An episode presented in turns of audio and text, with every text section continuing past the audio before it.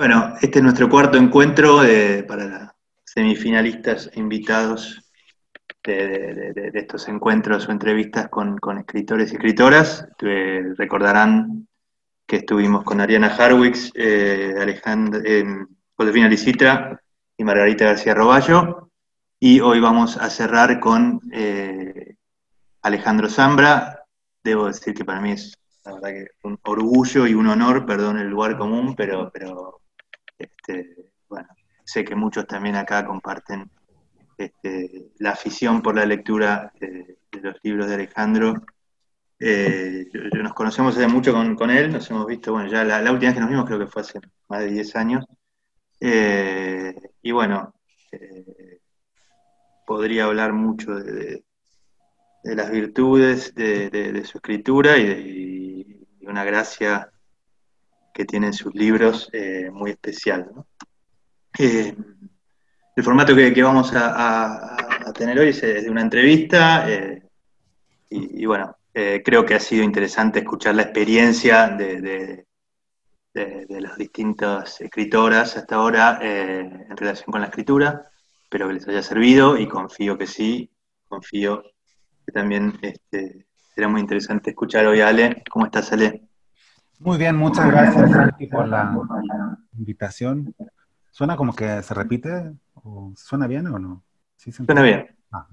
Y muchas gracias por la invitación. Claro, nos conocemos hace mucho tiempo, aunque no nos hemos visto eh, muchas veces, ¿no? Entonces, es como, como nos conocemos más tal vez leyéndonos, porque la primera vez que yo fui a, Buenos Aires, eh, que fue el año 2000, em, tú tenías una, una editorial de poesía y había un lanzamiento eh, en una imprenta, una cosa muy bonita porque se lanzaban cuatro libros eh, simultáneamente, eh, directamente desde, o sea, se, imprimían y se, acababan de imprimir, ¿no? Entonces era como, como, presentar un, alimento, pensaba yo, recién hecho. Y ahí yo fui a, a, ese lanzamiento y ahí nos conocimos, ¿no? y y luego, claro, no nos hemos visto muchas veces, aunque entiendo yo que tú ibas mucho a, Santiago y una vez nos vimos y, andabas en un, auto. O sea, como que viajaste en auto de Buenos Aires a Santiago. Eh, encantado de que conversemos de lo que quieran conversar, ¿no? Y, en la medida de, que así lo dispongan, no sé, contestar preguntas, lo que ustedes quieran. Bueno, tenés mucha memoria, Ale. Yo la verdad que no me acuerdo de ninguna de las cosas que mencionaste. Un auto rojo, un auto rojo.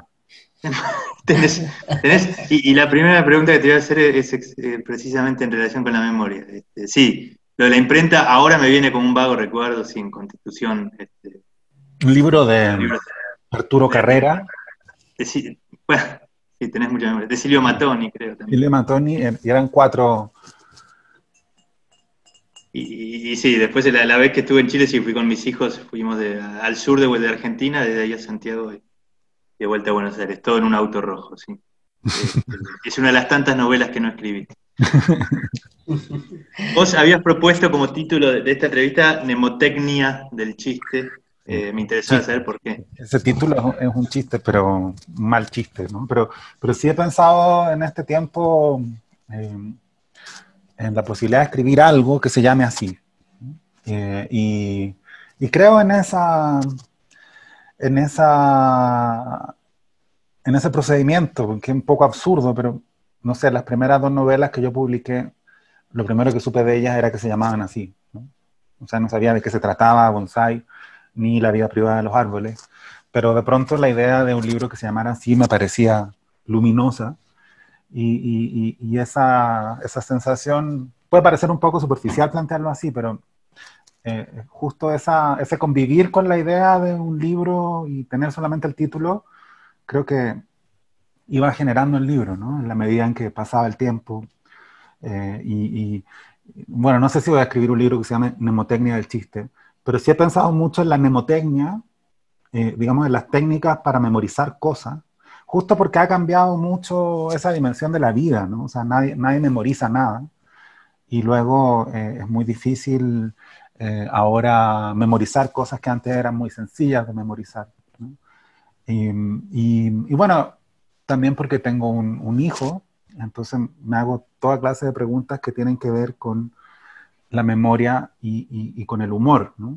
Ya visto como desde fuera el humor. Trato de entender cómo se construye en él el humor. Ah, eh, me impresionó mucho al comienzo y los que tienen hijos estarán de acuerdo que, es muy sorprendente esto de que la risa sea adquirida, ¿no? O sea, que la risa no sea natural, sino más bien sea una, primera comunicación que tiene que ver con el entorno, ¿no? O sea, que por eso parece que es cierto que los niños que, cuyos padres no ríen mucho eh, se demoran en reír. Y luego, cómo, cómo funcionan los códigos y, el lenguaje en relación al humor. Em, y también la memoria, ¿no? O sea, pensaba sobre todo, mi hijo todavía no tiene tres años, ¿no? Y, el primer recuerdo en la vida sucede eh, aparentemente entre, entre los dos y los tres años. Entonces me resultaba medio abrumador suponer que no, no recuerda nada de todo lo que ha vivido, ¿no? Porque yo lo veo, lo miro y veo que, que recuerda cosas, ¿no? y a la vez es muy asombrosa la memoria de los niños en general, ¿no? O sea, a veces se acuerdan de cosas que, oyeron solo una vez hace tres semanas. Entonces, uniendo esos dos temas, eh, eh, se me ocurrió eh, también pensar en, cómo se enseña la literatura, ¿no? Y, y, la sensación que tengo yo y que tenemos mucho y que tal vez ustedes también tienen, de que se enseña muy mal, ¿no? De que se divide siempre de antemano la lectura de la escritura, eh, que, de pronto tenemos especialistas que no, que no saben escribir eh, y, y, a la vez se quejan de que sus estudiantes no sepan escribir, que se enseña la escritura por un lado y, la teoría por otro, cuando, cuando en realidad se dan simultáneamente, como, como se da, no sé, la arquitectura o como se dan muchas otras disciplinas. Eh, y, como fui profesor mucho tiempo, sí, sí, sí me, me interesa eh, eh, tratar de afinar un, un primer, una primera aproximación, ¿no? O sea, cómo, cómo debería enseñársele la literatura a un niño, ¿no? Pero todo eso, de todo eso, son puras intenciones las que tengo, ¿no? O sea, eh, no, no, es que, no es que quiera hablar de eso, podemos hablar de lo que ustedes quieran. Solo me gustaba como señal, ¿no? De, de, yo tengo la sensación de que, por ejemplo, cuando, cuando un niño aprende a, a contar un chiste, ya sabe todo lo que tiene que saber sobre narrar. O sea, que, que, que, que luego puede sofisticarlo y, y, estudiar, o sea, no, no, estoy en contra de estudiar, ¿no? Eh, no estoy en contra de la teoría, pero si uno piensa en todos los procedimientos mentales que hay eh, para aprender a contar chistes, eh, resulta absurdo no aprovechar ese conocimiento a la hora de enseñar, por ejemplo, literatura. ¿no? O sea, todo lo que tuviste que aprender para, no sé, a los 5 años, a los 6 años, a los 7 años, o a los 40 años, no, aprender a contar chistes, saber contar chistes. O sea, todo, es muy parecido a, lo que tienes que saber eh, eh, eh, o al grado de reflexión o al tipo de reflexión que se da al escribir, ¿no?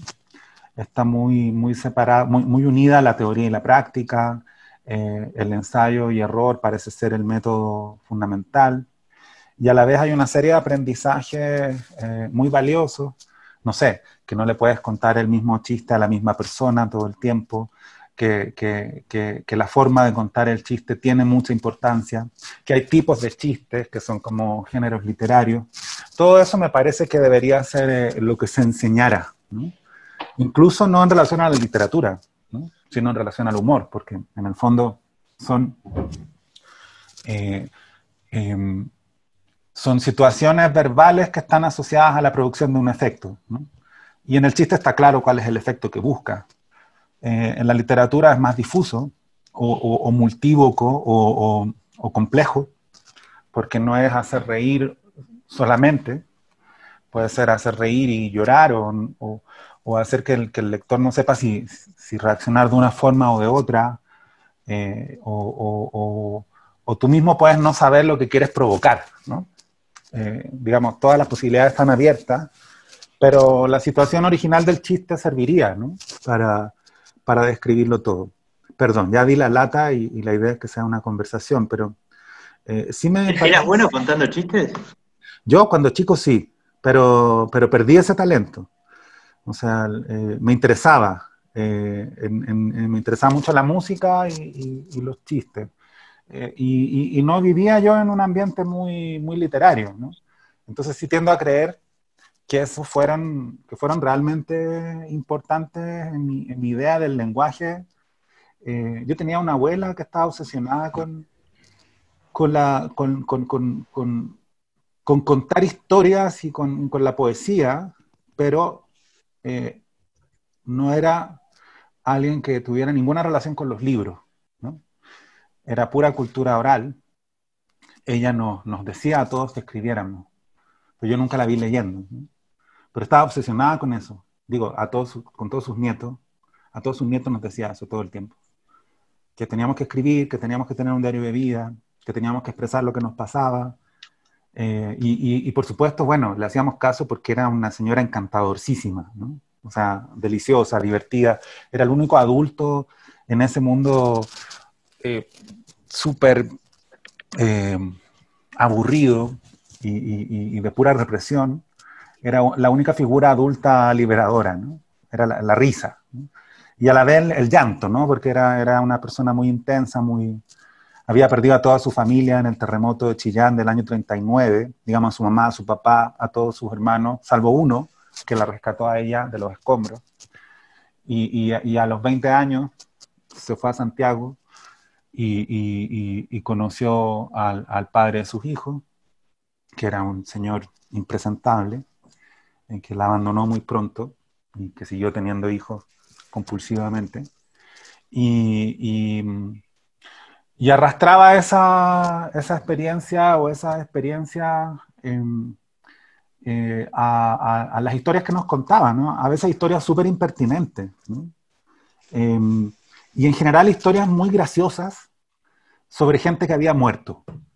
O sea, historias muy, muy cómicas sobre personas que eh, eh, ella había conocido en la adolescencia y, que habían muerto todas en el, terremoto de Chillán. Entonces, de pronto, con mi hermana estábamos en un camarote y, ella nos, nos iba a, cuidar y empezaba a contarnos una historia y se mataba de la risa ella misma al contarla y luego se ponía a llorar porque se acordaba de algo, entonces nosotros teníamos que ir y consolarla y nos metíamos, nunca dormíamos, ¿no?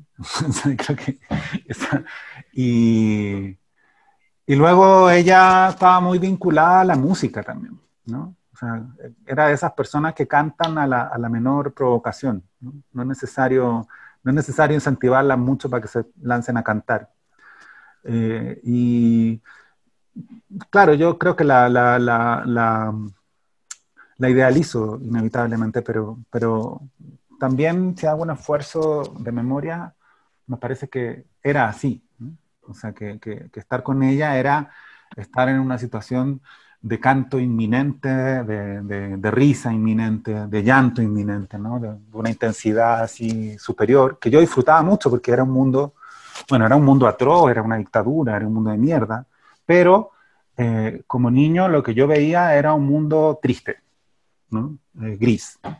Y, tenía muy claro cuando aparecía eh, una, una, posibilidad de, de, diversión, una posibilidad de, de, cambio. Y en el lenguaje, claro, después me, gustaban, me gustaba el lenguaje. Digo, mucho tiempo después, o tres años después, cuando estaba en el colegio, eh, apareció ya la literatura formalmente, los libros de texto, ¿no? O sea, como esos libros donde aparecían pedacitos de, de obras literarias y, me gustaba mucho leer, pero yo lo, relacionaba con, con, esos estímulos anteriores. ¿no? es algo que haya empezado con un libro, ¿no? o sea, empezó oralmente y, y con, con, mucha claridad. O sea, no, no, estoy inventando nada, digamos, si, si a veces uno recuerda cosas y tiene la sensación de estarlas inventando, pero en este caso no, o sea, me acuerdo de, de, que escribir era muy tempranamente un hábito y, no, no, un, no, un, no un propósito, ¿no? O sea, no, no, es como ya voy a escribir para algo, sino más bien era algo que hacía simplemente porque había eh, empezado a hacerlo. Del mismo modo que había cosas que no, que no hacías, ¿no? Eh, porque no, porque no, porque no te habían sido inculcadas o porque no te habían interesado nunca. Perdón, estoy hablando mucho. Interrúmpeme nomás. No, lo de la mnemotecnia me, me, remite un poco también a, a, la poesía, ¿no? Cuando se dice que la rima y la métrica aparecieron en gran medida por motivos mnemotécnicos, ¿no? De los poetas orales poder memorizar su, su, el texto, ¿no? Y la historia, ¿no? Se supone que era la historia al principio, ¿no? Como, claro, era un. No había ninguna intención literaria, sino más bien de memorización, simplemente. Y, me llamó la atención que recién, pensando las preguntas, este, puse Alejandro Zambra en Google y me pareció poeta. ¿no? que, yo sé que, que, bueno, vos empezaste publicando poesía y que te, te volcaste bastante rápidamente más bien hacia la prosa.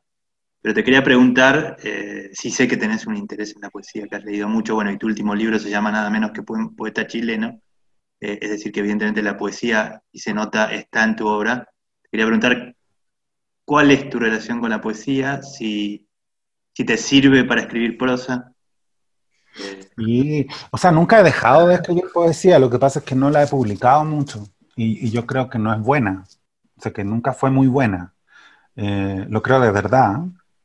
Y, y claro, es gracioso que, por ejemplo, Google diga poeta chileno. Un poco de ahí nació el chiste, porque yo me di cuenta al principio que me presentaban siempre como poeta. Porque en el fondo poeta suena algo prestigioso, ¿no?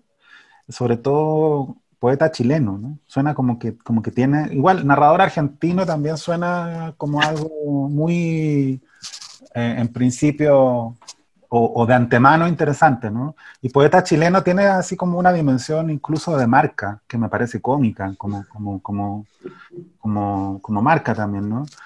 Eh, y creo que eh, es raro lo que pasa con la palabra poeta también, ¿no? Porque supone ya una cierta discusión de legitimidad.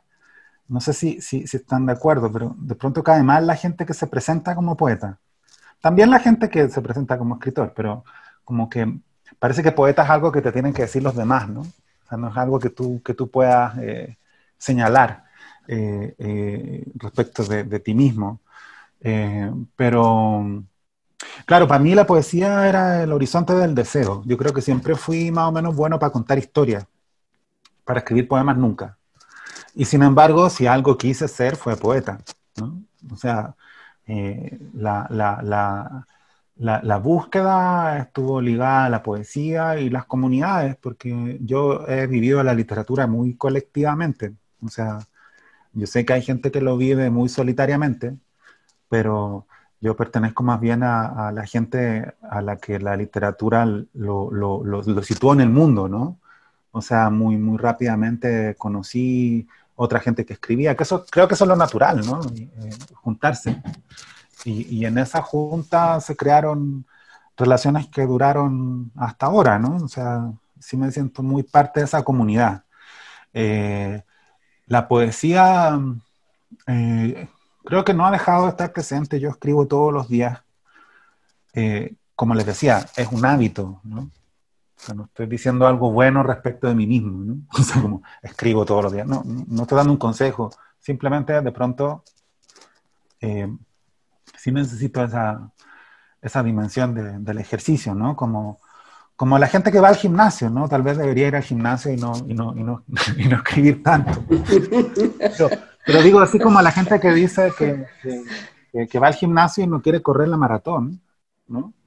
Eh, también creo yo que escribir, más allá de que quieras publicar o, no, eh, eh, es algo que te hace muy bien. ¿no? O sea, que, perdón, yo sé que suena medio eh, sospechoso de, autoayuda o, no sé, pero hace, hace bien, o sea, es, una dimensión de la experiencia que, creo que hace bien ese, ese, demorarse incluso, ¿no? Porque ese, ese no sé, escribir las cosas antes de, simplemente responsabilizar al otro de lo que le sucede eh, a uno.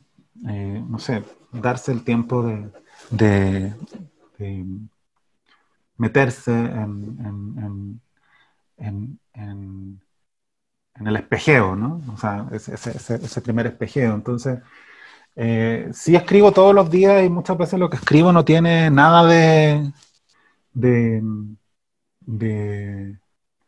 o sea, es completamente privado. ¿no? ¿no? quiero decir privado en el sentido de que no se pueda mostrar, sino que no tiene sentido mostrarlo.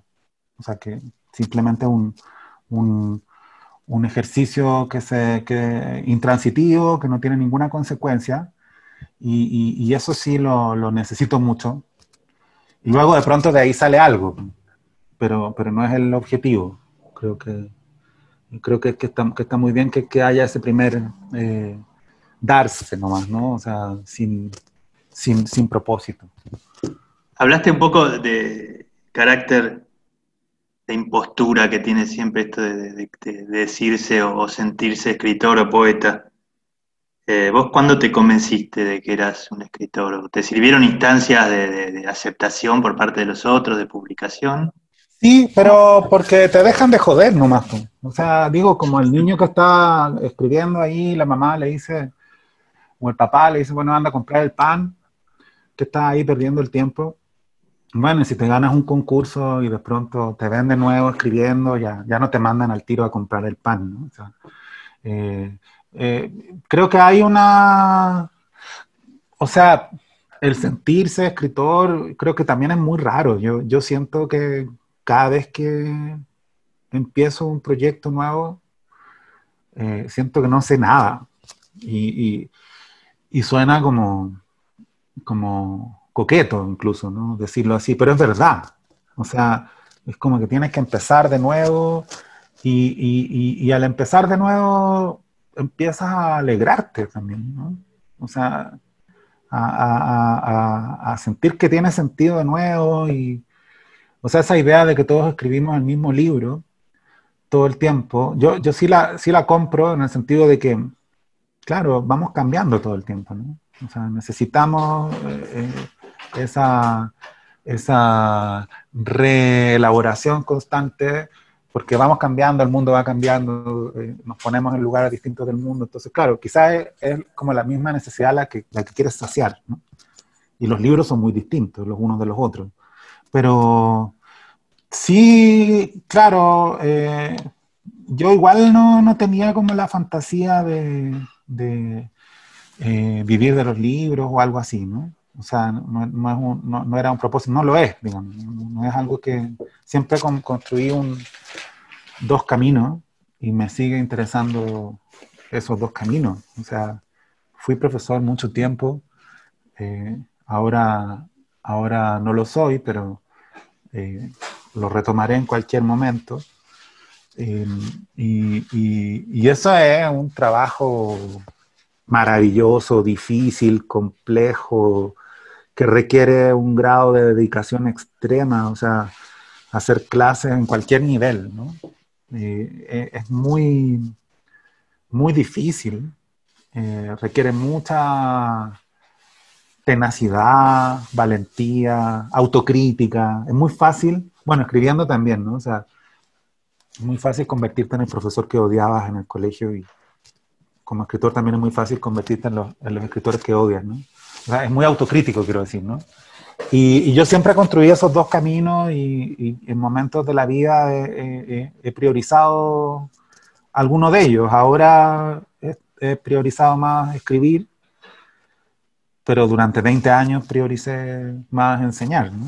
Entonces, sí creo que, creo que es todo bien grupal, Santi. O sea, yo, siento que, que tiene mucho sentido, aunque estemos todos separados y medio angustiados en este momento, eh, juntarse, ¿no?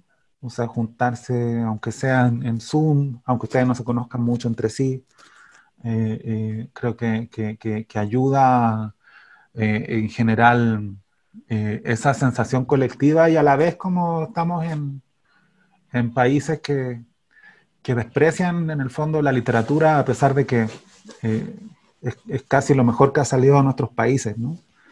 Pero hay como un desprecio de la sociedad a la literatura, entonces creo que hay que juntarse, o sea, que, que es necesario ayudarse mutuamente, no sé. Eh, yo tengo 44 años y, pensaba que era algo de la juventud, pero me doy cuenta que pasan los años y todos mis amigos de 30, de 40, de 50 o de 60 siguen mostrándose los libros entre ellos, ¿no?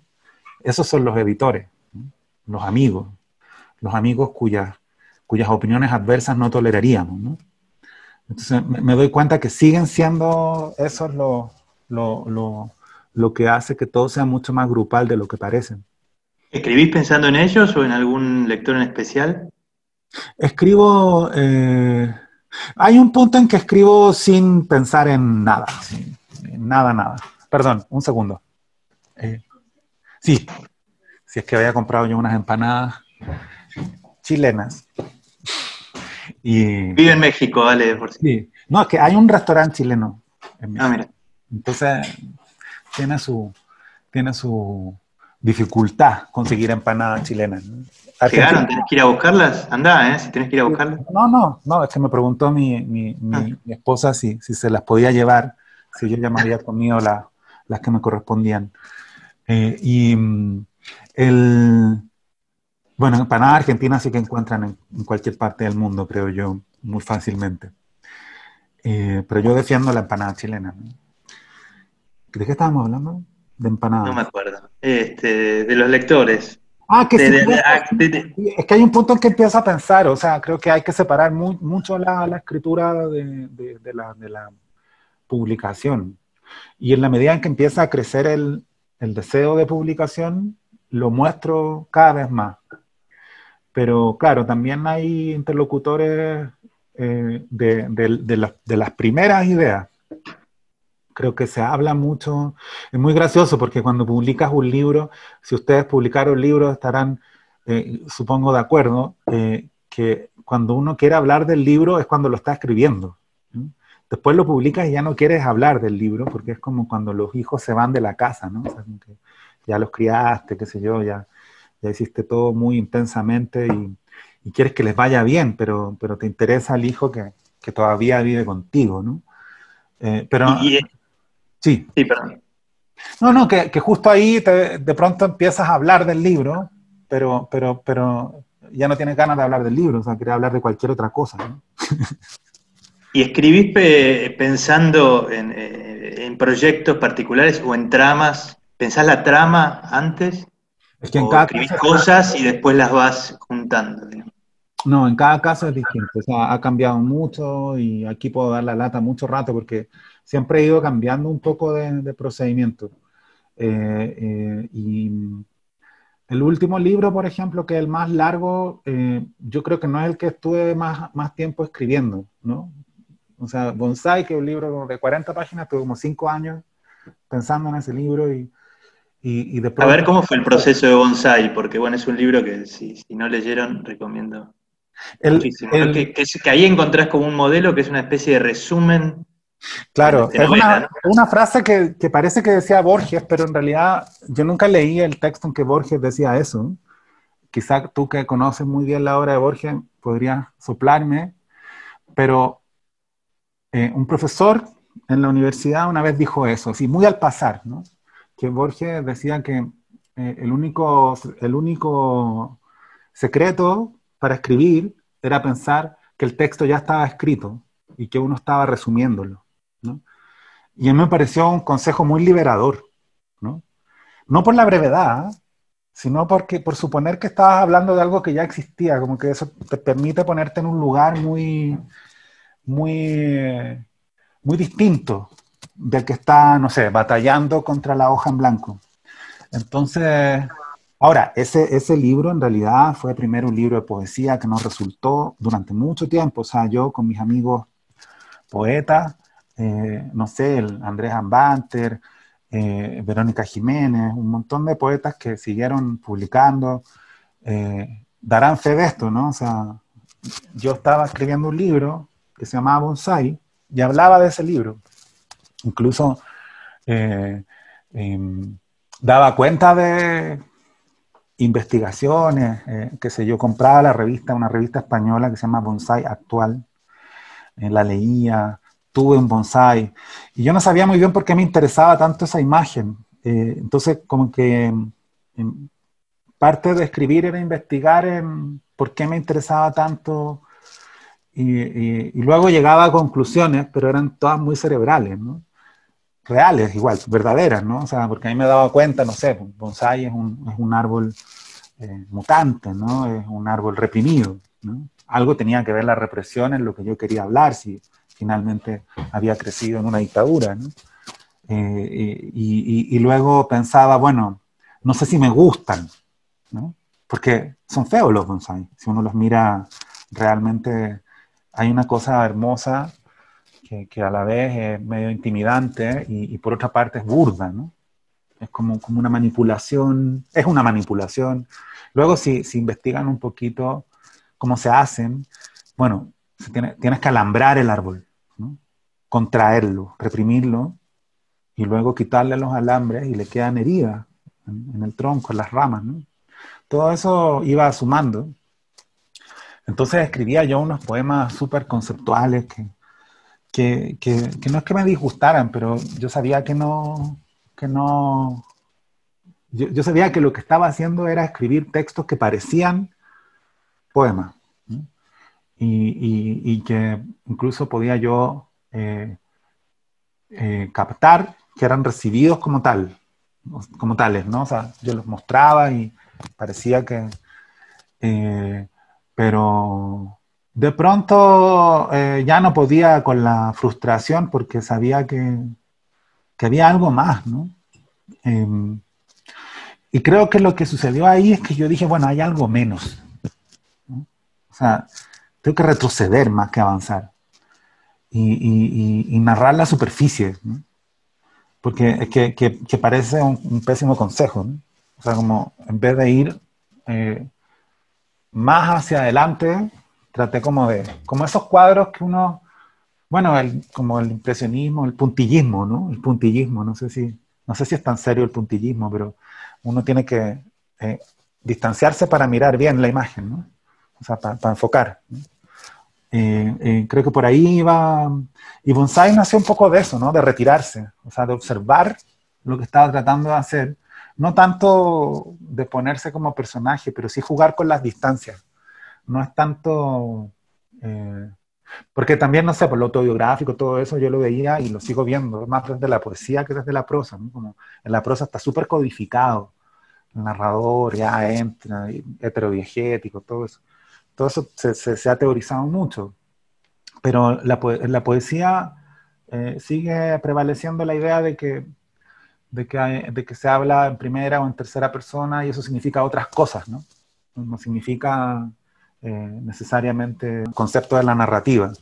Eh, y, y, por ahí me, no sé, yo pensaba en, en, la relación entre la poesía y la ficción desde ahí, ¿no? O sea, por algún motivo no existe una poesía de no ficción. Eh, o, parece que no es necesario decirlo. Y eso no significa a la vez que la poesía sea eh, reacia a la ficción, porque toda la poesía del siglo XX parte, o incluso antes, no sé, el monólogo dramático, Robert Browning, la segunda mitad del siglo XIX, eh, empieza la poesía a ser eh, ficcional también. Perdón, pero me, me, fui al tema. Acá justo, bueno, como dijiste antes, muchos piensan mejor que uno. Yo no me acordé de la cita y ahora me la recordé. Eh, Manuela, una, una asistente, recuerda que en el prólogo de ficciones Jorge dice, ah. laborioso y empobrecedor el de componer vastos libros, el de explayar en 500 páginas una idea cuya perfecta exposición oral cabe en pocos minutos. Mejor procedimiento es simular que esos libros ya existen y ofrecer un resumen, un comentario. Qué buena, pues yo no, e, ese es un prólogo a, cuál edición? A ficciones. Eh, creo que es la primera. Mm. Yo no creo haberlo leído. Me dicen que se me escucha bajo. Muy bajo. Mm, qué problema. Bueno, voy a entrar por otro lado. Muy bajito, pero eso le da una cierta eh, onda a la. porque como que se generó una fragilidad. pero se escucha muy bajo. Ahora no se escucha. Se fue y ahora vuelve. Ah, se fue. claro, hay que empezar por otro dispositivo y entonces para que se escuche mejor. Ah. ¿Ahora me escuchan? Quédate con eco. Quédate como poeta sonoro. No, eh, entré por el celular, pero bueno, sí, se ve que tiene un problema. ¿Ahora se escucha abajo? Se escucha más, se escucha más alto que recién, pero igual se escucha bajo. ¿Qué problema? Este, mm, pero igual se escucha bien, ¿eh? O sea, se puede seguir perfectamente. Sí, sí. Bueno, te quería preguntar eh, por Facsímil, que es un libro muy raro, muy experimental, eh, que es casi, está basado en, el multiple choice de, un test de ingreso a la Universidad de Chile. Eh, ¿Cómo fue que pensaste? Que, también es un libro de un género muy híbrido y extraño. ¿Cómo, ¿Cómo fue el proceso con ese libro? Sí, es que yo creo que a mí me interesan dos cosas que son medio contradictorias. O sea, me interesa eh, lo experimental, siempre me interesó y, la poesía eh, parte de ahí en Chile. O sea, digo, sin, sin ponerse chauvinista ni nada, pero cuando tú tienes 12 años y de pronto dices, ya, esto es la poesía, en Chile eso incluye la antipoesía, incluye a Enrique Lin, incluye a Juan Luis Martínez, incluye unas cosas completamente eh, eh, ya mm, em, lo experimental de lo experimental, ¿no? O sea, si han tenido acceso, por ejemplo, a, un libro como La Nueva Novela de Juan Luis Martínez, eh, es una locura, y, llama la atención que algo como, como, un libro como ese, genial, pero, pero sobre todo raro, rarísimo, se ha incluido sin ningún problema en, el ámbito de la poesía chilena. Eh, creo que también podría, con la misma autoridad, considerarse parte de las artes visuales o, no clasificarse. Pero si ustedes toman una antología de poesía chilena, incluye eh, textos en general que, resulta difícil relacionar con una idea tradicional de la poesía. La misma antipoesía de Parra, o sea, si ustedes leen, no sé, los artefactos, son memes. O sea, técnicamente son memes, muchos de ellos. O los chistes para desorientar a la poesía, que son posteriores, pero igual, no sé, posteriores, pero del año 83, son memes, funcionan igual. Los artefactos son tweets. Eh, y, había una teoría detrás de, eso, que era la explosión del poema. Todo eso tenía que ver con contradecir a Neruda, con, discutir la idea de poesía. Pero todo eso se volvió masivo, lo, que es completamente anómalo. Eh, porque podía ser una discusión de vanguardia, muy de vanguardia. Eh, em, no sé si, lo voy a tratar de explicar un poquito más porque creo que quedó un poquito en el aire, pero por ejemplo, ya, Nicanor Parra publicó el año 54 poemas y antipoemas, que era una bomba dirigida a dinamitar la poesía tradicional. La poesía tradicional era Neruda, que era una superestrella de la poesía desde muy joven. Entonces apareció la antipoesía. Pero la antipoesía, al contrario de mucha vanguardia, triunfó. O sea, se volvió poesía muy pronto. Y empezó a existir la poesía y la antipoesía. Y ya no tuvo mucho sentido hablar de antipoesía, porque la antipoesía era poesía.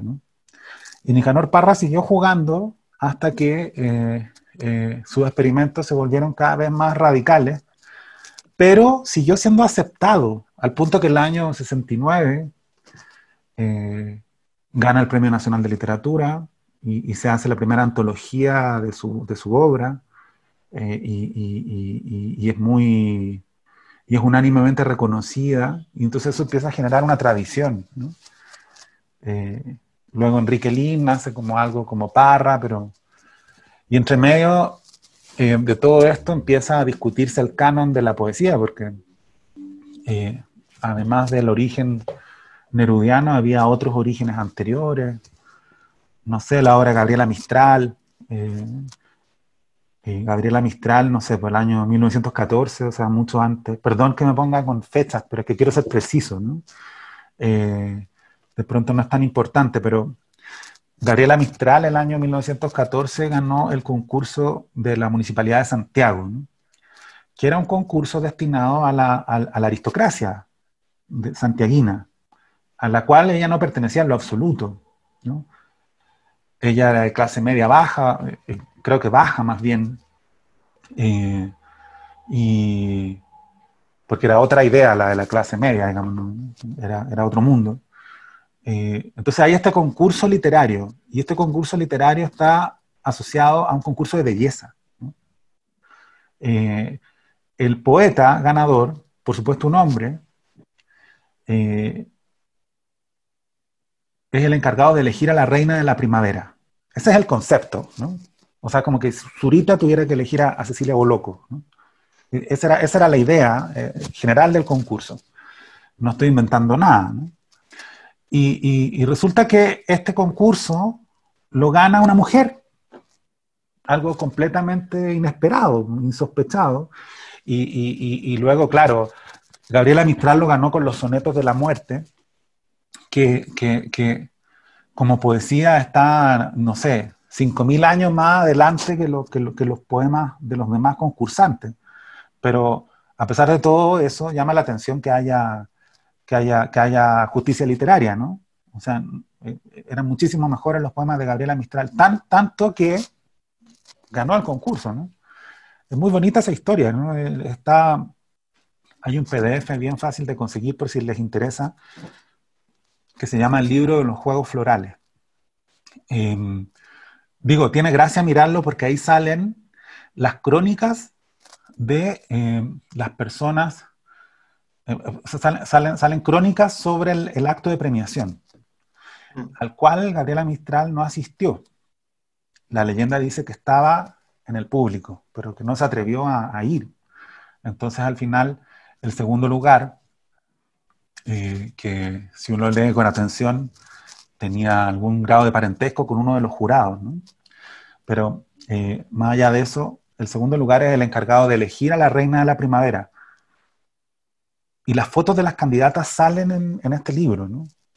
Y son, y son, son puras hijas de la, de la, de, la, alta aristocracia santiaguina. ¿no? todo eso es muy entretenido eh, y me estoy yendo mucho del tema, pero a lo que quería llegar es a que el gran mito chileno es la poesía, justo por todo esto. Y además es un mito de clase media baja. Eh, lo que es muy raro, eh, un, discurso meritocrático asociado a, la, poesía, ¿no? Es muy raro eso, en un país tan injusto como Chile. O sea, si Chile no es un país eh, donde eh, esa, esa, historia eh, se pueda extrapolar a, todas las disciplinas de ninguna manera, ¿no? O sea, no, es un país justo, no un país con buena educación. Y sin embargo están, no sé, Gabriela Mistral, Pablo Neruda, Pablo de Roca. hay alguna excepción como Vicente Huidobro, que es un aristócrata, de hecho es un aristócrata de los que eh, ganan las menciones honrosas en este concurso del año 1914. Era muy jovencito Guido y, y, también participó en este concurso y, quedó ahí entre los finalistas. Pero Vicente Huidobro, claro, era un aristócrata que se fue contra su clase. Eh, en, el fondo, no sé de qué estábamos hablando, Santi, o por qué llegué a hablar. ¿Cómo llegamos ahí a Facsímil? Porque lo que me da la sensación. Ah, sí. es que lo que quería igual siempre estás pensando en la literatura, ¿no? Y probablemente en la literatura chilena para escribir también. No tanto, no, para nada. Es justo lo contrario. O sea, es que mira, es que lo que quería decir era eso. Como que a mí me interesa mucho em, em, la, eh, lo experimental y que mi interés por la poesía tiene que ver con eso. Pero también me interesa mucho eh, comunicar. Entonces creo que no hay ninguna contradicción entre esas dos cosas, pero a veces pareciera haberla. ¿no?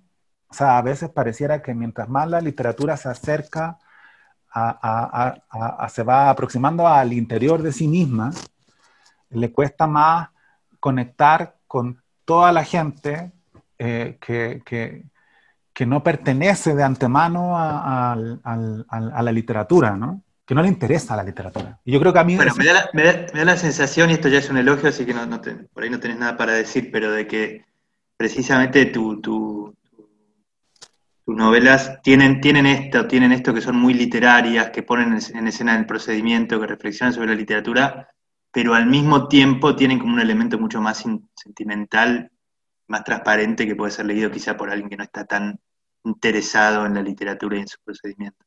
Ojalá. o sea, porque un poco esa, es que contradicción es como de la universidad, del tiempo en que eh, uno se aproximaba a un mundo que era muy atractivo, eh, la academia, digo, directamente la academia, y empezabas a hablar una jerga y, y, te interesaba la teoría. A mí me interesa muchísimo la teoría, digo, porque lo que voy a decir suena antiacadémico, pero me interesa muchísimo, o sea, leo mucha teoría. Eh, pero a la vez no me podía comunicar con, con mi polola, ¿no? O sea, o con, con, con mi mamá, con, con, la gente con la que quería comunicarme. Entonces, como que todo lo que estaba aprendiendo no me servía para eh, construir nada. Y creo que de ahí sale una idea de estilo, mucho después. O sea, que simplificándola mucho, yo podría decir que trato de escribir eh, con, como, eh, sin, sin, renunciar en lo absoluto a la complejidad de lo que quiero transmitir, pero a la vez eh, como de la manera más simple posible. O sea, no recurrir a la, a la comodidad de lo complejo. No sé si se entiende, pero entonces, facsímil, ¿cómo llego a facsímil? Igual creo que, perdón, porque es, esto, esto que acabas de decir este, está en el comienzo de Bonsai, ¿no? Este, esta relación con fascinación con la jerga de la academia y al mismo tiempo eh, claro. la, la, la, dificultad de llegar a, a, lo, a, lo, concreto y, como decís, de, de comunicarse con, la, claro, tu polola. Leo, leo el comienzo de Bonsai porque me, me parece una cosa extraordinaria en el cual anticipas el final, ¿no? Al final ella muere y él se queda solo, aunque en realidad se había quedado solo varios años antes de la muerte de ella, de Emilia. Pongamos que ella se llama o se llamaba Emilia, y que él se llama, se llamaba y se sigue llamando Julio. Julio y Emilia. Al final, Emilia muere y Julio no muere. El resto es literatura. Es perfecto. Y están esas dos cuestiones, ¿no? La literatura y la vida, de algún modo, oponiéndose. Muchas gracias. Eh, qué bueno que, porque es además un libro tan viejo ya, ¿no? Eh, y claro, es que de ahí hay una serie de... Mira, yo creo que para todos la literatura ha sido un refugio, ¿no? Nos hicimos una pequeña pandilla, nos juntamos, eh, y esas comunidades ya las veo con, con, con, una mira de 20 años, de 25 años, y, me resulta hasta emocionante en sí mismo, ¿no? Eh, cómo se construyen esas comunidades, que son comunidades mejores que el mundo. O sea, hay tantas, hay tantas comunidades, eh, casi todas giran en torno al dinero, la literatura no, y a la vez una comunidad súper objetable, llena de, de, discusiones violentas, pero siempre creo yo que es un poquito mejor que el resto del mundo, ¿no? O sea, que, que, que algo, hay, hay, algo ahí que, que, es más genuino, o que debería serlo. Eh, pero también pienso que el gran problema es que dejamos, eh, una vez que entramos, cerramos la puerta, ¿no? Y eso es muy jodido. O sea, eso es muy, muy, muy violento. No, no, no es que queramos hacerlo, pero como que ya entraste, encontraste a tus amigos, construiste un pequeño mundo, eh, una cierta sensación de felicidad y cerraste la puerta y la trancaste y no quieres que nadie más entre. Esa es una pregunta, ¿no? ¿Se escribe contra el mundo? No, yo creo que a favor, ¿no? O sea, porque en el fondo estamos eh, arrinconados todos los que escribimos sin dramatizar, sin victimización, en el fondo es algo que le importa a poca gente. Aunque tú consigas las cifras de participación históricas del, de los mundiales de escritura, eh, es una cuestión muy minoritaria y nos viven poniendo el pie encima y, y, y, hay que explicar todo el mundo, todo el tiempo hay que explicar por qué uno quiere escribir, por qué uno quiere leer, hay que vivir pidiéndole permiso a todos, ¿no?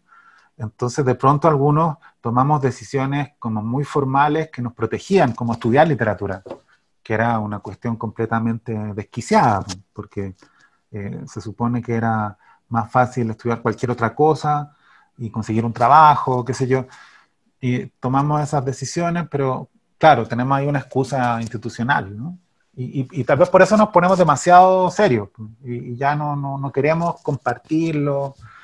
Eh, creo que eso es un error y, está bueno combatirlo, ¿no? O sea, eh, dice Fernando Pessoa una frase que me encanta, dice, combatir es, renunciar a combatirse. O sea, creo que hay que combatirse primero eh, para poder combatir. Y, este grupo de... suena muy hippie todo, ¿no? Como el elogio del grupo, y, pero sí creo que es necesario porque estamos como perdiendo la capacidad de hablar de, emociones, de ternura, eh, de, pues, tendemos como a enfriarnos, ¿no? Para parecer serio. Eh, y creo que eso hay que recuperarlo de algún modo, si, si, si, si, se puede, ¿no? Subrayaste a lo largo de toda esta charla la cuestión de lo, de lo, de lo gregario también en relación con la propia escritura, ¿no? Eh, y los talleres ¿Qué, opinión o qué reflexión te merecen? Sé, que tuviste un taller que era algo así como taller de talleres, ¿no? ¿Qué era eso? Sí, es que creo que, bueno, primero la primera pregunta sería por qué existen fuera de, lo, de, lo, de, los estudios formales, ¿no? O sea, ¿por qué hay que separarlo? Ahora, Argentina para mí es un lugar utópico en muchos sentidos, ¿no? O sea, eh, sé que ustedes se pueden quejar más o menos de lo mismo de, lo que nos quejamos los chilenos, pero creo que eh, eh, sí es un mundo que a mí me gusta más, en, muchos sentidos. Como circulan los libros, no sé, un escritor publica en una editorial, en uno de los muchos sellos independientes argentinos que surgen y, el libro existe y no dependen de la validación externa. Bueno, hay muchas cosas que me gustan mucho de Argentina y una de las que más me gusta es cómo eh, la teoría no parece estar tan distanciada de, la práctica, ¿no? O sea, muchos profesores de teoría literaria son grandes narradores, y eso me parece anómalo en, general, ¿no? Si uno lo compara con otros países, no, es lo normal que Alan Pauls haya dado clases de, de teoría literaria, eh, o, lo que hace Piglia, eh, o las maneras de teorizar que, tienen escritores como, como, como, María Moreno, como, César Aira, eh, muy distintas, ¿no? Pero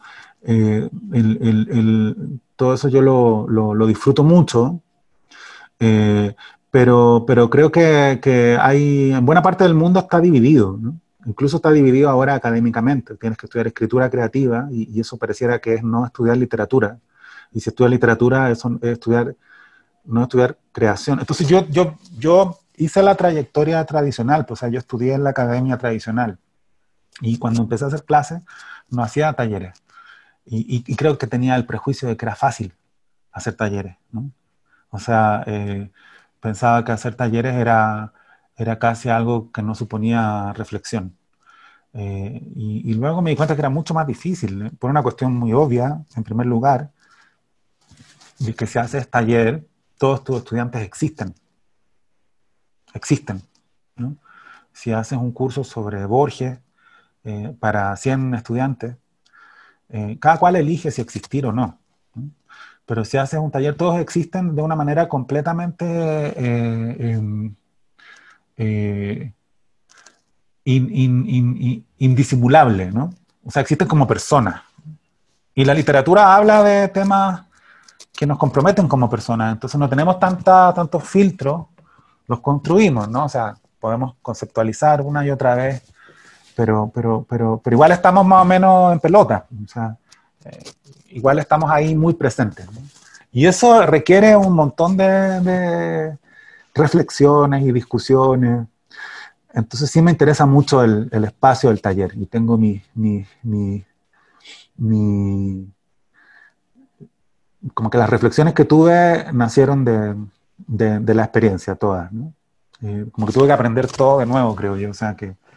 Pero también me interesa, por ejemplo, cuando hacía clases, cuando todavía hago clases eh, em, sobre literatura, o sea, como clase, no sé, sobre poesía chilena, eh, eh, o he dado cursos, a veces de literatura general, siempre recurro a la escritura. O sea, creo que también así como el que escribe tiene que leer mucho, el que lee y quiere dedicarse a leer tiene que escribir mucho, tiene que saber, tiene que saber, eh, tiene que dominar la estructura de la que está hablando. Me parece ridículo que en las circunstancias actuales tú puedes ser profesor de mm, siglo de oro español sin saber escribir un soneto, sin haber nunca en la vida escrito un soneto. Eso me parece absurdo. O sea, creo que no es necesario que te dediques al soneto, pero sí tienes que sentir la estructura y sentir la forma. Eh, y entonces creo que al revés también, ¿no? O sea, no es solo que... que y, creo también en un tipo de taller, que es el de creación de procesos. Yo lo llamo así, debe tener otro nombre, seguramente en alemán, ¿no? Debe estar súper estudiado esto. Pero me interesan más los talleres en que el director en vez de ser la autoridad que tú estás validando o combatiendo, es alguien capaz de acompañar un proceso y de crearlo. Por ejemplo, hago yo un taller de vez en cuando, que, hace tiempo no hago porque requiere mucho tiempo y es muy largo, eh, en que cada cual escribe em, a partir de una experiencia que es la de leer el diario del día que nacieron. Entonces vas a la hemeroteca y es un ejercicio que que, no sé si es tan original, pero sí sé que es muy eh, eh, productivo, ¿no? Ir a la biblioteca, leer el diario el día que naciste. Entonces yo les doy un cuestionario muy, muy amplio, eh, pero a la vez muy preciso, como de la noticia que más te interesa, por qué, qué cosas te llaman la atención del diario mismo, cómo te relacionas con esa tipografía, o sea, como muchas, muchas, muchas, muchas preguntas. Algunas se pueden responder, otras son más difíciles. Pero a partir de eso eh, construimos un primer texto de ficción o de no ficción, en verso o en prosa, da lo mismo, eh, que tenga alguna relación con esa experiencia. Puede ser literalmente, ¿no? Como, por ejemplo, eh, una noticia que sucedió ese día, te interesa seguirla y escribes un texto que ya no tiene nada que ver contigo. ¿no? O sea, no tiene nada de autobiográfico, simplemente esa noticia la descubriste porque estabas en este curso y yo te pedí que fueras a leer ese diario, ¿no? Eh, solo eso. Pero, em, o bien, no sé, el chiste de ese día. Eh, eh, qué sé yo, o el horóscopo, o, el resultado del fútbol, ¿no? Da lo mismo. La única ventaja no es para el estudiante necesariamente, sino para mí, y es que yo sé cómo empezó ese proyecto. Por eso hablo de creación de procesos. Entonces lo puedo acompañar con mucha claridad. Sé que tú no estarías escribiendo eso si no estuvieras en este, en este taller. Y, eso es, increíble como ayuda, además porque genera muchas cosas en el ámbito horizontal de los propios estudiantes. Están haciendo lo mismo y a la vez todos están haciendo algo distinto. Todos están escribiendo un texto sobre el día en que nacieron, pero todos están haciendo algo completamente distinto eh, los unos de los otros. Entonces, ese tipo de cosas me, me interesan. Hago otro también que se llama taller de sombras y, que, parte es parecido, pero tienes que escribir algo a partir de el elogio de una sombra de, de, Junichiro Tanizaki, un ensayito muy corto y muy bueno eh, que escribió él a propósito de su relación con las luces y las sombras. Bueno, es un poco pajero decirlo así, en realidad escribió él este ensayo porque quería decorar su casa al estilo tradicional japonés y se dio cuenta que no era tan fácil, porque había materiales que ya no existían, eh, porque, había, porque se había contaminado el ámbito de la construcción en Japón con la estética occidental. Entonces ya estaba el mismo culto a la luz que él veía en Occidente, ¿no? O sea, que está todo muy iluminado, todo muy blanco. Y él empieza a, construir su, espacio y a reflexionar sobre ese espacio y de ahí sale el ensayo. Lo que quiero decir es que es un ensayo súper práctico, no, es un ensayo eh, eh, que parta de la teoría, sino más bien parte de lo práctico y, llega a, percepciones muy concretas como, por ejemplo, eh, el sentido que tiene lo manchado en la cultura japonesa. Como la mancha, por ejemplo, en la, en la losa, es bienvenida. ¿no? Como ellos ven belleza en, la, en, la, en las huellas del té, en, la taza. ¿no? Y, y, y, bueno, por supuesto, eh, el, el, contrapone todo esto a Occidente. Muchas veces uno podría eh, objetarlo. ¿no? Eh, hay muchas cosas también contestables en el texto discutibles, incluso molestas. Entonces, eh, me parece ese un ensayo muy suscitador de escritura. También, ficción, no ficción, verso, prosa, da lo mismo. Pero es difícil leer ese ensayo sin imaginar un texto propio. Hay mucha literatura que tiene esa virtud.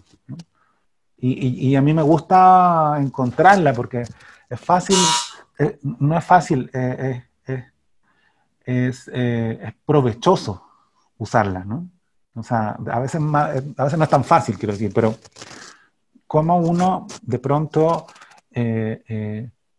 todos tenemos una historia autobiográfica en principio, pero por supuesto eso se puede proyectar y despersonalizar,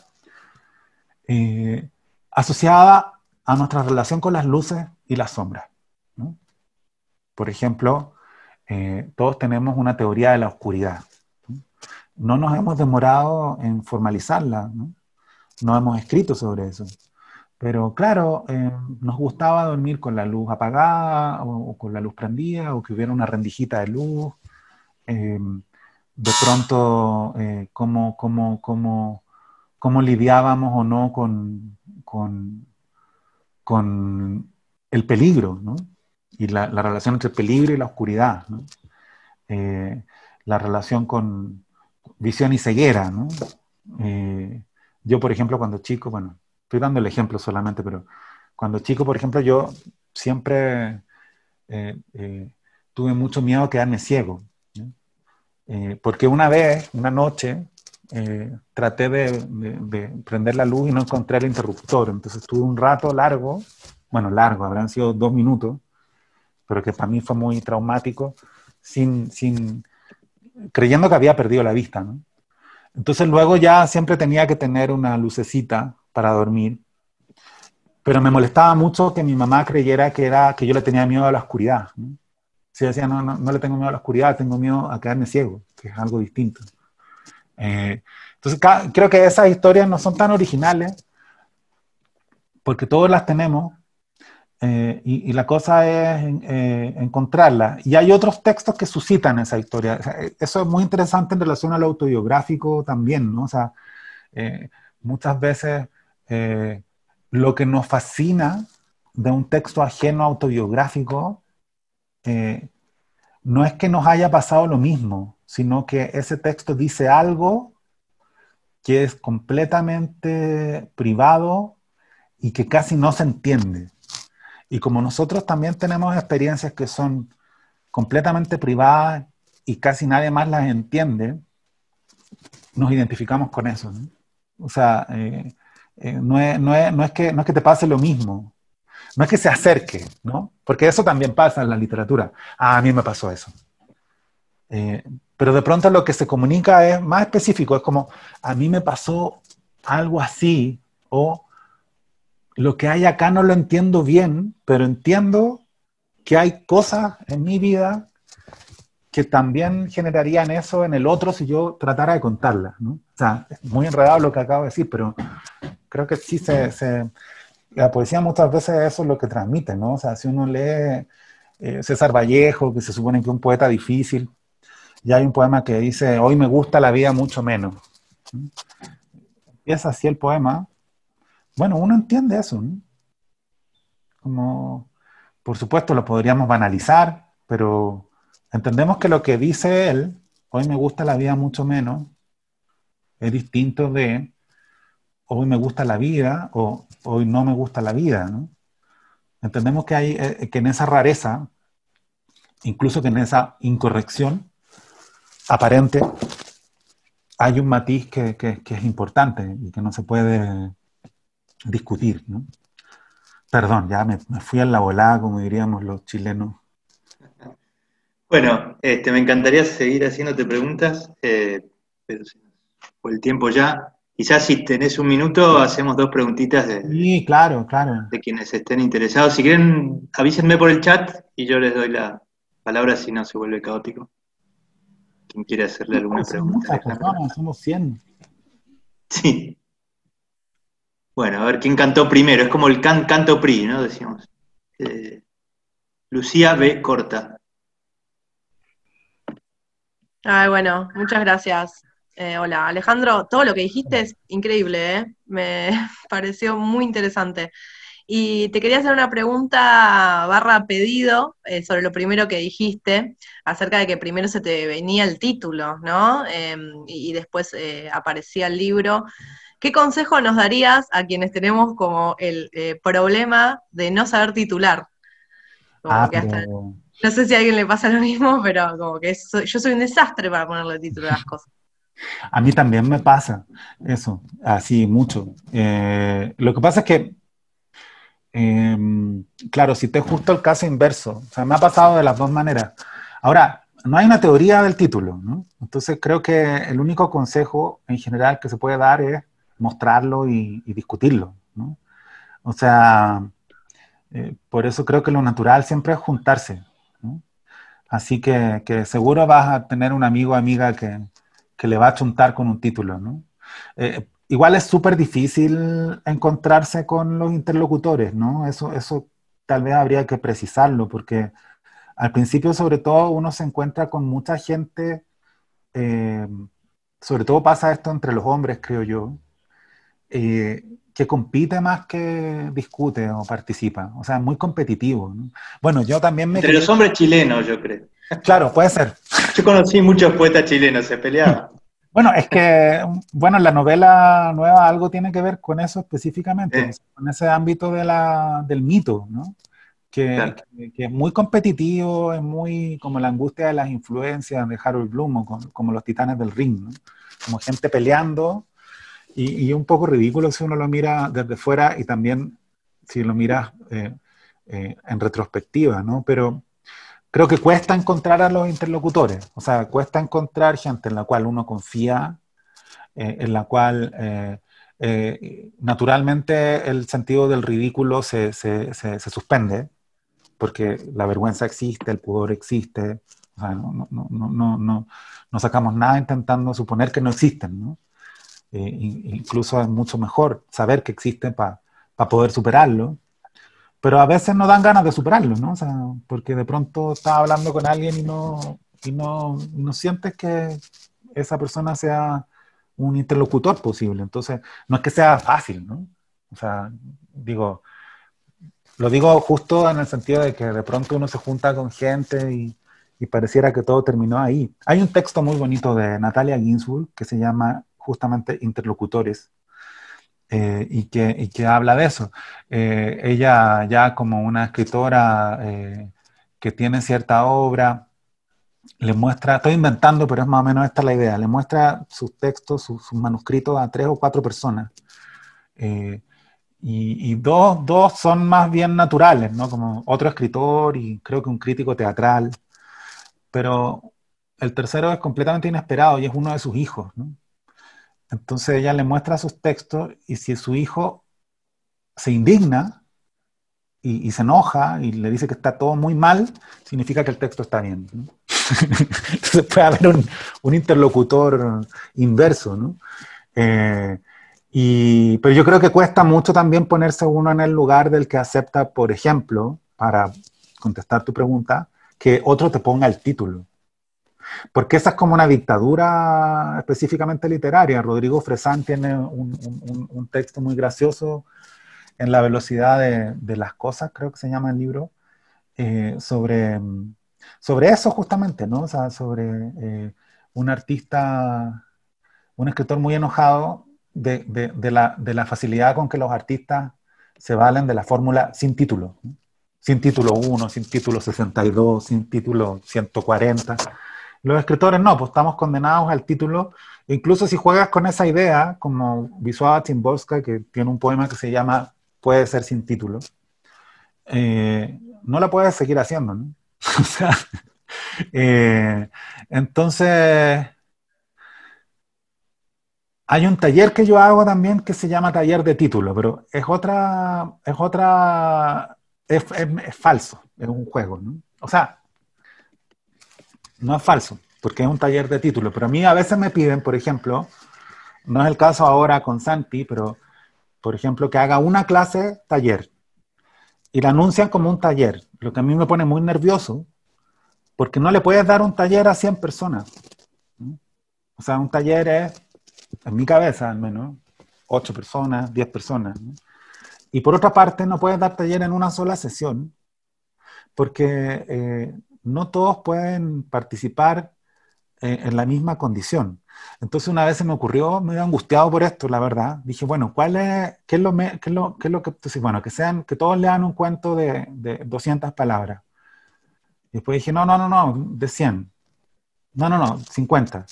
Y así lo fui reduciendo hasta que de pronto se me ocurrió hacer un taller de título, que es muy divertido porque para participar, o sea, en teoría es divertido, puede que sea muy aburrido, habría que preguntarle a los participantes, pero para participar lo único que tienes que hacer es entregar un papelito con un título, sin, sin, sin, sin firma, ¿no? Y la idea es que sea el título de un libro que tú estés escribiendo, pero no hay ninguna particularización más que esa. Entonces el taller consiste en agarrar el papelito sin saber quién lo escribió y someter ese título a discusión. Eh, entonces, como no sabemos nada, si es la jarra negra, digo yo, ¿no? porque estoy frente a una jarra negra, entonces la jarra negra. Y ahí yo pregunto, bueno, ¿esto qué es? Empezamos entre todos a discutir qué es la jarra negra. Entonces alguien dice cuentos. Ay, ¿por qué cuentos y no un cuento? Eh, no, esto, eso es poesía, la jarra negra. Eh, entonces no, no, no, no, no es... eh, o sea, al final, como es algo que sucede solo en dos horas y media, es muy divertido para todos porque te hiciste una idea de algo que sí tiene que ver con tu creación eh, y- y la discusión colectiva, ¿no? Como de una unidad mínima. Ahora, para responder a tu pregunta un poquito mejor, eh, habría que ver, bueno, cuáles son, cuáles son, cómo son esos textos. Pero yo sí creo que no tienes por qué angustiarte por eso.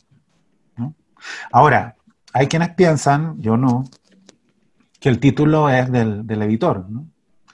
O sea, hay gente que tiene esa, esa idea. Generalmente los editores tienen esa idea. ¿no? Pero eh, está bueno ponerse en esas situaciones o jugar a eso, ¿no? Si, tienes amigos que tienen el mismo eh, problema, por ejemplo, decir ya, mira, somos cinco, eh, yo te paso mi texto, tú le pones título, tú, tú, tú, y así, ¿no? O sea, como... Porque yo sí creo que los títulos son importantes, eh, pero que no hay que quedarse pegado en ellos. ¿no? Lo que pasa es que a veces sirven, lo que pasa es que generalmente cuando no encuentras el título y lo encuentras, es, o sea, digamos que ya escribiste tu novela así de 100 páginas y no sabes cómo ponerle. ¿no? Eh, lo, que, lo, lo, lo, complejo ahí es que probablemente cuando encuentres el título, eso le va a hacer algo al libro. ¿no? Eh, entonces, muchas veces pasa que encuentras el libro como en tres cuartos del proceso, y eso es súper bueno porque el libro cambia en una dirección que te gusta mucho. No, no es que tenga que justificar el título en, en un sentido literal, ¿no? pero, pero algo pasa con eso. Entonces, esa sería mi larguísima respuesta. Hacemos una última preguntita más, ¿vale? Eh, Noelia Torres. Hola Alejandro, Em, me gustó mucho eso que decías de que em, te sentías narrador pero querías ser poeta, eso. Como, y que em, Facsímil, ¿no te pareció la primera parte, sobre todo cuando está el cuestionario, una forma de un poema muy, muy desarmado, con una forma totalmente distinta y vanguardista? ¿No se parece más un poema, como raro, pero poema al fin? Más que un caligrama, como un, un una forma de, de cuestiones de preguntas y respuestas. Sí, o sea, ojalá. Es que sabes lo que pasa, que ese libro eh, nació de un lugar muy raro, que es lo que me preguntó Santi, no le, no le contesté porque me puse a hablar de, Gabriela Mistral y de... Pero ese libro es completamente distinto para un chileno de lo que es para un argentino o para un brasileño o para un paraguayo, porque mm, para un chileno es, la estructura es absolutamente familiar. ¿no? Eh, era la prueba, esa era la prueba que teníamos que dar. Entonces, a mí me interesaba mucho, ahora, cómo llegué a esa idea, porque, porque escribí otra cosa que no me gustó nada y, estaba muy frustrado y empecé a jugar. Y de pronto empecé a jugar a hacer esos ejercicios. Yo ni siquiera recordaba que los recordaba, ¿no? Eh, y empecé como a jugar con eso y al principio había algo muy divertido que tenía que ver con la imitación de las voces. Porque es divertido burlarse de los profesores, es divertido burlarse de la autoridad en general, ¿no? Pero luego, claro, cachaba yo que me estaba burlando de mí mismo, porque yo tenía 18 años y yo, quería, yo tenía 17 años y quería que me fuera bien en esa prueba, ¿no? Y trataba de dominar esa estructura. Y ahí pensaba, bueno, sabes que hay gente que desprecia la literatura. A mí sí me interesa mucho la gente que desprecia la literatura, pero eh, no estoy hablando solo de, de, de, los ganadores, ¿no? O sea, de, los que te someten. También la misma, los mismos pares, ¿no? o sea, tus, primos, tus amigos, ¿no? O sea, mucha gente que desprecia la literatura. Eh, y, y, está, es interesante eso, ¿no? Como, como eh, discutirlo. Eh, entonces yo pensaba, ellos trataron de entender esta estructura. Nunca les interesó en lo absoluto ninguna estructura literaria. Nunca quisieron, nunca trataron de entender cómo era el cuento fantástico a lo Cortázar, o, o, cómo era un soneto, o nada no les interesó nunca la literatura, encontraron que era una estupidez, una pérdida de tiempo. Pero, llegado a los 16 años, 17 años, tenían que dar esta prueba y trataron de aprender esta estructura. Y era una prueba muy sofisticada, muy difícil. Eh, entonces yo pensaba, bueno, toda esa gente que desprecia la literatura va a llegar a mi libro y lo va a entender desde otro lugar. que no tienen nada que ver con la literatura. Y por otra parte, que es un poco lo que decía o trataba de decir delante, eh, claro, de pronto pensé, bueno, estos ejercicios, sobre todo al comienzo, sobre todo los que tú dices, Noelia, son como la poesía concreta. O sea, la poesía concreta hace cosas así. Juan Luis Martínez también hacía cosas, juegos de ese tipo. Y a la vez eh, claro, si lo funcionalizas y lo pones una prueba y lo, transformas en rendimiento y fomentas la idea de que hay una sola respuesta, eh, lo, haces lo contrario que hace la literatura. Entonces me interesó mucho esa, esa tensión eh, y, y, claro, eh, también me puse como regla, como única regla, porque por supuesto es un libro que se, se rompen todas las lógicas y las reglas, esa era la gracia, ¿no? Pero igual respeté una regla que era seguir la estructura y el orden de la, de la prueba original, por, por, autoritaria que fuera. Entonces, por eso el libro empieza así, por ejemplo, porque así empezaba la prueba. Eh, y, y, y, y, es muy doloroso ese comienzo también, porque es muy duro, es medio marcial, ¿no? Eh, eh, y, muy, y muy poco atractivo, pienso yo, ¿no? Pero decía, bueno, tengo que empezar por acá igual, ¿no? Eh, y luego, claro, había secciones que se parecían más a, a, un relato, ¿no? Aunque, bueno, en el libro mío son relatos, pero en la prueba no eran relatos, eran textos como, sobre todo sobre ciencia o qué sé yo, ¿no? Comprensión de lectura. Y luego fui como descubriendo cosas que también tienen mucho que ver con la literatura. Eh, por ejemplo, una sección que se llama Eliminación de oraciones, en que uno tenía que leer un texto y juzgar qué oraciones había que quitar, porque eran impertinentes, em, yo decía, bueno, éramos niños en una dictadura y nos enseñaban a censurar, ¿no? O sea, nunca se me había ocurrido eso, que para entrar a la universidad teníamos que saber cómo eh, discriminar eh, los contenidos de un texto y jugar a ser censores, ¿no? O sea, me impresionó mucho esa... Porque no era una prueba que hubiera empezado estrictamente en la dictadura, empezó antes, ¿no? El año 67. Pero claro, se nos enseñaba, por ejemplo, había otro que era el plan de redacción. claro, son, son, cuestiones que se enseñan en todos los niveles, no es que... Eh, y, por supuesto son aprendizajes que, que, algo significan. Pero igual al estar dentro de la, de la autoridad final de una prueba, por lo demás, súper angustiosa, porque esa prueba solo se da una vez en el año. Si te resfriaste, si te enfermaste, perdiste todo el año. Y no entraste a la universidad. O sea, tiene también ese grado de importancia en la vida de alguien.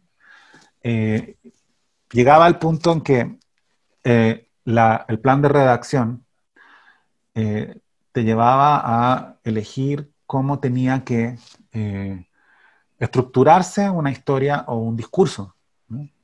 Entonces, claro, escribir fue lo contrario de seguir esas reglas. Para subvertir las reglas hay que conocerlas, ¿no? pero me interesaba justo eso, como que, escribir literatura había sido como desaprender todo eso, ¿no? Eh, soltar todo eso. Y también había otras cuestiones, hay otras cuestiones muy raras de ese libro, como por ejemplo que el título solo se entiende en Chile.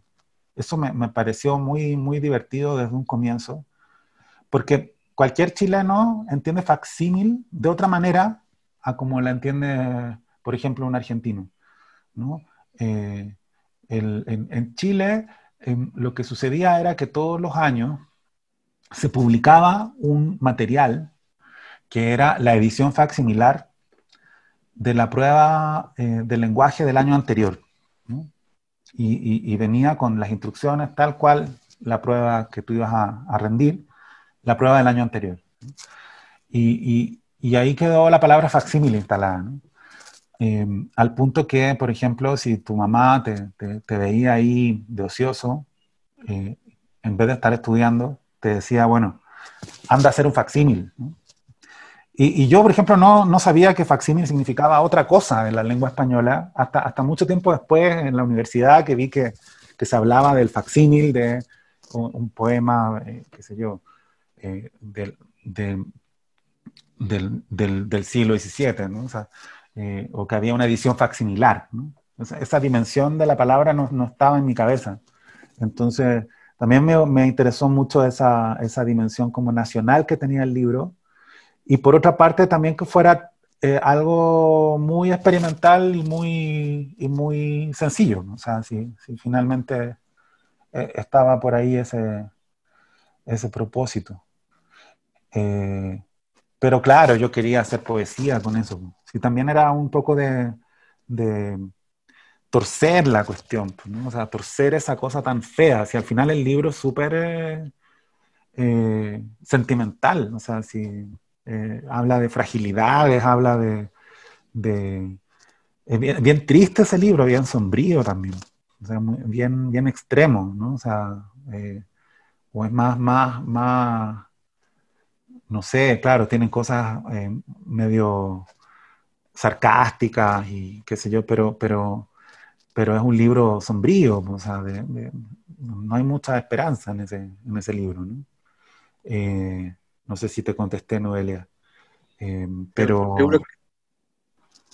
Dale, Santi. Sí, gracias, muy lindo y, y si es más que sombrío, sería como un poco nostálgico, es, una tristeza linda, no es, tan, no es feo, no te hace sentir mal. bueno, yo no conozco a todas las personas acá, algunas un poquito y algunas sí las conozco bien. Noelia es una gran poeta, ya escucharás hablar de ella. Este, ¿eh? ¿Cómo? Ya me suena el nombre, pensé que era... Ah, puede ser. Este, bueno, eh, disculpas a los que no, no llegaron. Ernesto Medina te hace una pregunta muy concreta, supongo que será mexicano eh, si das talleres en México. No, eh, pero daré en algún momento, porque ahora me pasa que, que, me gustaría dar algo... Ah, en México sí he dado, he dado. Y, y- y cuando se pueda, seguramente volveré. Eh, eh, en la universidad en Chile hago a veces unos talleres. Estoy tratando como de, te voy a pedir luego muchos tips porque creo que el, eh, estoy tratando de cachar qué puede ser mejor en Zoom.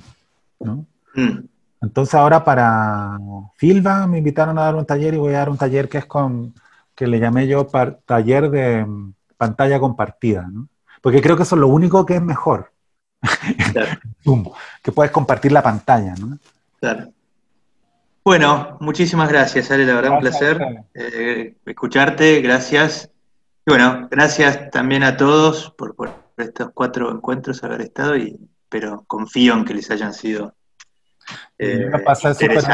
Ojalá que nos, que nos encontremos luego en contextos así más, más, donde haya más diálogo, porque obviamente es muy difícil si somos tantos eh, que haya idas, idas y venidas, pero bueno, ya nos veremos por ahí, en, en- en- y tal vez hasta en Argentina, ¿no? Si, si vuelven los aviones. y- Confiamos en que sí. un Fue abrazo. maravilloso, chicos. Muchas gracias. Muchas gracias. Gracias. Gracias a todos. Muchas gracias. Gracias. Gracias por todo, Santi. Gracias Alejandro, gracias Santiago. Gracias. Gracias, muchachos. Gracias Alejandro, gracias Santiago. Da una clase en México, por favor. Gracias. Chao. Chao, gracias. Gracias.